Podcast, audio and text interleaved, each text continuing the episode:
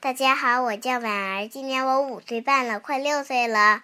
今天我给小小大家讲的故事叫《小朋友刷牙记》。从前有一个小朋友，他不喜欢刷牙，妈妈偏要他刷牙，他每天都不刷。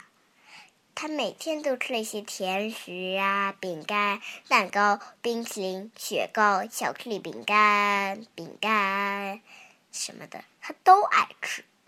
结果。牙齿破的像像洞洞，妈妈连忙带他去看牙医。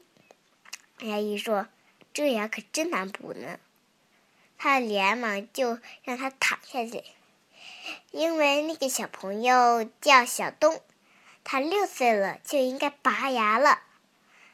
小东哭掉了，因为他太觉得太疼了。医生也也拿着剪子，啪。